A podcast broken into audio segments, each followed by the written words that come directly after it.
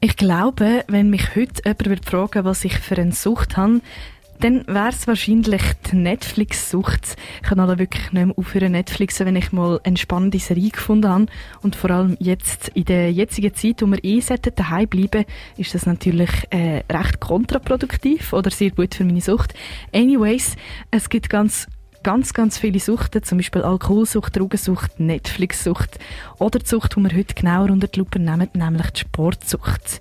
Ja, man kann süchtig nach Sport werden. Wenn du jetzt denkst, ja, ich wäre auch gerne sportsüchtig, dann glaub mir, das wärst du nicht. Wie auch die anderen Süchte ist Sportsucht nicht gut für den Körper und für die Psyche. Wir haben diese Woche mit der Sportwissenschaftlerin der Flora College und der Ernährungsberaterin der Sarah Stidwil geredet. Sie werden uns heute während der ganzen Sendung immer wieder Inputs geben. Sportsucht ist ein Phänomen, das man schon seit den 70er Jahren kennt. Damals sind die ersten Studien zum Thema rausgekommen, aber trotzdem 50 Jahre und die äh, Sportsucht ist noch immer nicht als Krankheit anerkannt. Die Sportwissenschaftlerin Flora College erklärt wieso. Die Forschung ist allerdings immer noch nicht sehr weit etabliert. Also, dass das ein Problem mit Sporttreiben, mit exzessiven Sporttreiben gibt, das wissen wir. Aber wie genau sich dieses Problem entwickelt, was die anderen psychischen Probleme sind, die dieses Verhaltensweise begleiten können, das ist immer noch nicht ganz klar. Und deswegen gilt Sportsucht immer noch nicht als offizielle psychische Diagnose. Trotzdem ist Sportsucht den Leuten aber ein Begriff und es gibt auch Therapien und Methoden, um dieser Sucht entgegenzuwirken. Was ist aber Sportsucht ganz genau? Es wird vermutet, dass Sportsucht eine Art Verhaltenssucht ist. Und Verhaltenssüchte sind Verhaltensweisen, die auf Menschen belohnen wirken und deswegen eine gewisse Suchtpotenzial haben.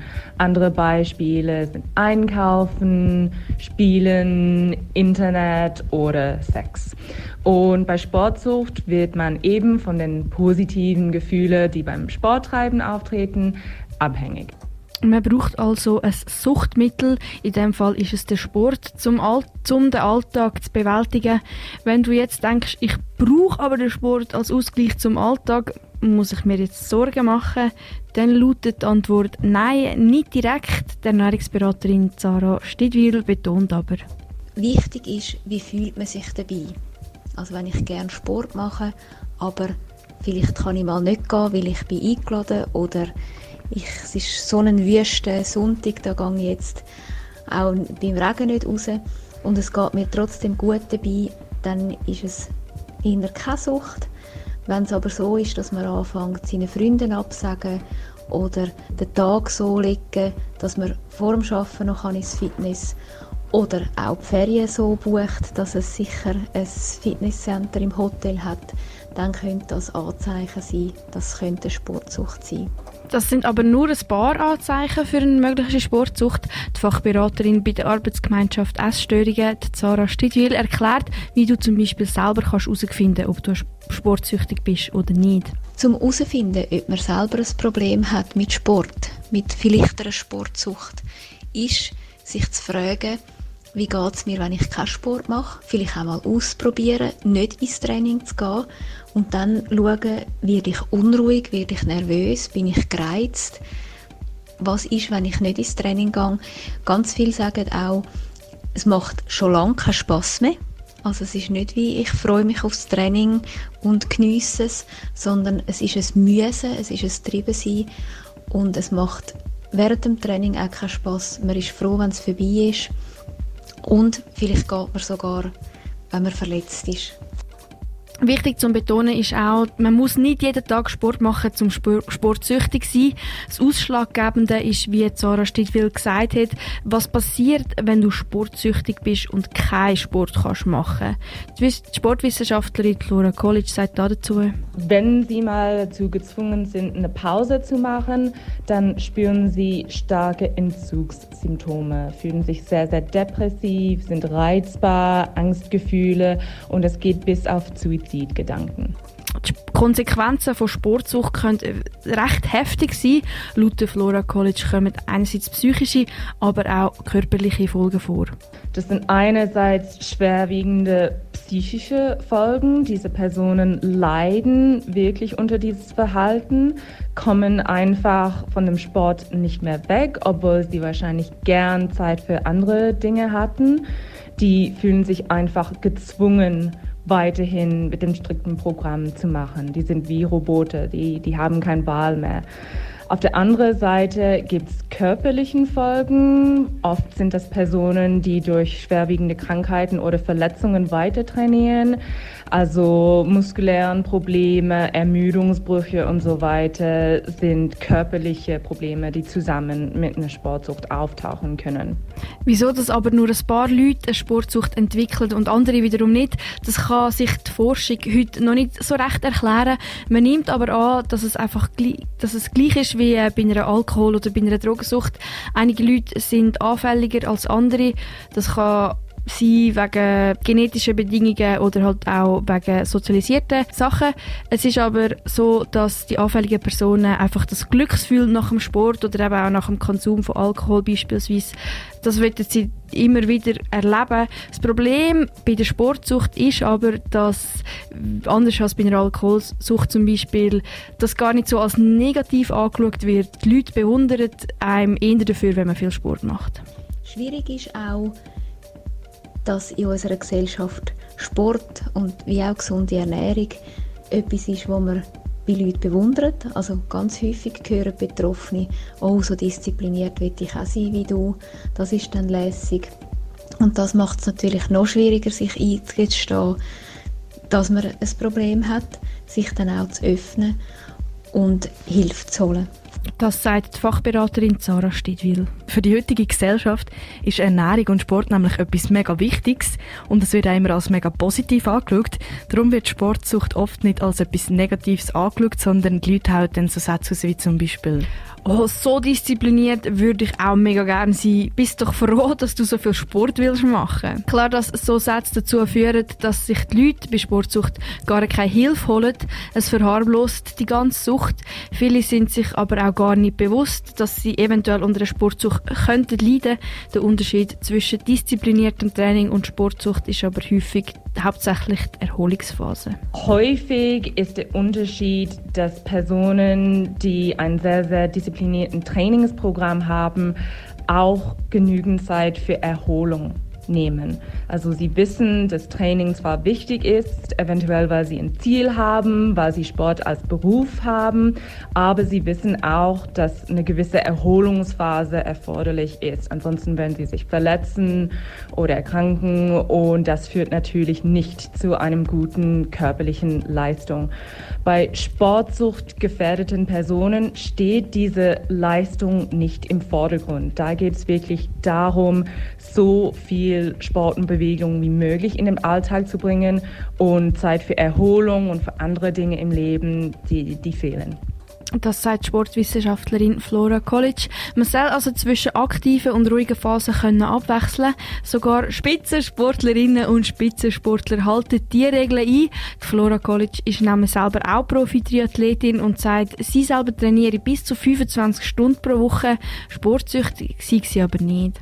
Ich bin nicht sportsüchtig. Ich war auch nie sportsüchtig. Für mich ist ganz klar, dass ich Zeit brauche für die Erholung, wie gesagt, aber ich trainiere natürlich, weil es mir Spaß macht, aber auch, weil ich gewissen sportlichen Ziele habe. Und wenn mir mein Trainer sagen würde, hey, ich glaube, dass du deine Ziele schneller erreichen würdest, wenn du ein bisschen weniger trainieren würdest, dann hätte ich eigentlich kein Problem damit. Also mir ist klar, dass es nicht nur um den Trainingsumfang oder der Sportumfang geht. Ich habe Zeit für andere Dinge im Leben, genieße die auch und Sport hat eine gesunde Rolle für mich in meinem Leben. Also eine Sportsüchtgefährdung ist sicherlich nicht vorhanden. Also auch Profisportlerinnen und Profisportler machen Pause und haben ruhigere Phasen im Jahr, im Leben, in ihrem Trainingsalltag. Schlussendlich geht es immer um die eigene Gesundheit und den Spaß, wo Sport schlussendlich soll machen also das heißt, man braucht eine Balance zwischen Sporteinheiten und ein ausgewogenes Essverhalten sind da natürlich, ist dabei natürlich auch sehr wichtig. Die Ernährungsberaterin Sarah Stidwil erklärt, dass, dass es aber nicht verwundert, dass Sportsucht mit einer Essstörung verknüpft ist. Darum sieht auch die Therapie gegen Sportsucht recht ähnlich aus wie die von einer Essstörung. Häufig ist es auch mit einer Essstörung verknüpft. Also, dass man etwas nur isst, wenn man weiß, man kann sich vorher oder nachher bewegen. Oder wenn man weiß, ich bin am Abend eingeladen, dass man dann noch eine extra Einheit Sport macht. Eine Therapie ist ähnlich wie bei einer Essstörung oder bei anderen Süchten, also eine Verhaltenstherapie. Da ist es sehr unterschiedlich. Es gibt Betroffene, die sagen, ich bin von 0 auf 100 oder besser gesagt von 100 auf 0 habe ich gar keinen Sport mehr gemacht. Einfach mal eine Zeit lang, bis ich können, mich damit beschäftigen was ich sonst kann machen Und auch bei der Sportsucht, ähnlich wie bei der Essstörung, geht es darum, dass das eine Strategie ist, um etwas zu bewältigen sei das Unruhe oder Kontrolle haben wollen über etwas. Und darum ist es wichtig, wenn der Sport wegfällt, weil man sich in einer Therapie begibt, ist es auch wichtig, dass man andere Strategien findet, um mit dieser Unruhe zurechtzukommen oder herauszufinden, wie kann ich sonst das Gefühl von Kontrolle bekommen. Man muss also herausfinden, wie kann ich sonst Kontrolle bekommen, wie kann ich meinen Alltag sonst bewältigen. Eigentlich klingt das ja gar nicht so schwierig, aber wieso rutscht dann gleich mega viel in eine Essstörung oder in eine Sportsucht rein? Häufig hören wir bei uns in der Beratungsstelle, dass Leute erzählen, sie haben am Anfang nur ein bisschen abnehmen und haben angefangen weniger essen und sich mehr bewegen. Der Erfolg hat sich schnell eingestellt, sie haben Komplimente bekommen und dann haben sie immer noch weniger gegessen oder immer auf mehr Nahrungsmittel verzichtet und im Sport haben sie immer noch mehr trainiert oder noch intensiver trainiert und haben so in beidem, im Essen und im Sport, Kontrolle verloren. Immer mehr und mehr wählen und so komplett die Kontrolle verlieren. Das sagt, Entschuldigung, der Ernährungsberaterin Sarah Stidwil. Die Lösung ist also, einen anderen Ausgleich zu finden und Ruhephasen einbauen. Durch die sozialen Medien werden Essstörungen und Sportsucht triggert, weil halt ein falsches Bild von durchtrainierten und dünnen, perfekten Menschen präsentiert wird. Wie die Sportwissenschaftlerin Flora College sagt, können beide Geschlechter von Sport und Esssucht betroffen sein. Trotzdem, bei den jüngeren Männern kommt eher nur Sportsucht vor, während Frauen tendenziell eher eine Sportsucht kombiniert mit einer Essstörung haben. Es wird aktuell davon ausgegangen, dass Männer, jüngere Männer, etwas häufiger unter einer Sportsucht leiden. Wir wissen allerdings, dass Personen, die unter Essstörungen leiden, sehr, sehr häufig exzessiv trainieren. Also es kann der Fall sein, dass Männer unter einer reine Sportsucht leiden, also eine Sportsucht von einer Essstörung nicht begleitet ist, dass Personen mit Essstörungen allerdings unter ähnlichen Symptomen leiden, dass sie sich sehr, sehr viel bewegen, dass diese Bewegung allerdings als Ziel hat, die Gewicht zu reduzieren. Also das ist mit einer Essstörung verbunden. Und in diesem Fall werden Frauen häufiger betroffen als Männer. Damit man aber nicht direkt in eine Essstörung oder eine Sportsucht hineingeht, kann man sich auch vorbeugend schützen. Was man vorbeugend gegen Sportsucht tun kann, ist sicherlich genug Zeit für Erholung nehmen, also nie durch eine schwerwiegende Krankheit oder eine Verletzung trainieren. Auch wenn man gesund ist, immer sicherstellen, dass man genug Zeit für die Erholung nach intensiven Trainingseinheiten hat. Man muss sich auch fragen, hey, gibt es andere Dinge in meinem Leben, die mir Spaß machen, die ich genieße? Habe ich genug Zeit für meine Familie, für Bekannten? Habe ich andere Prioritäten? Und wenn nicht, dann wird es sich wahrscheinlich lohnen, mehr Zeit in diesen Bereichen zu investieren, weil Sport ist natürlich gesund, aber andere Dinge sind auch gesund. Sport ist gesund, andere Sachen sind aber auch gesund. Das sagt Flora College. Wenn man aber das Gefühl hat, dass man schon in einer schon unter einer Sportsucht leidet oder schon in einer Essstörung steckt, dann sollte man sich auf jeden Fall an eine Fachperson wenden, sei das ein Hausarzt, eine Psychotherapeutin oder eine Psychologin. Es gibt bisher noch keine spezifische Therapie für Sportsucht, trotzdem wird man durch diese Personen stark begleitet. Oft will man sich aber vielleicht nicht Hilfe holen, weil man beispielsweise Angst hat.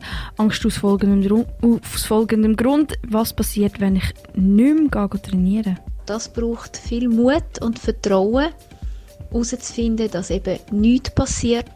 Und das ist gut, wenn man sich begleiten lässt.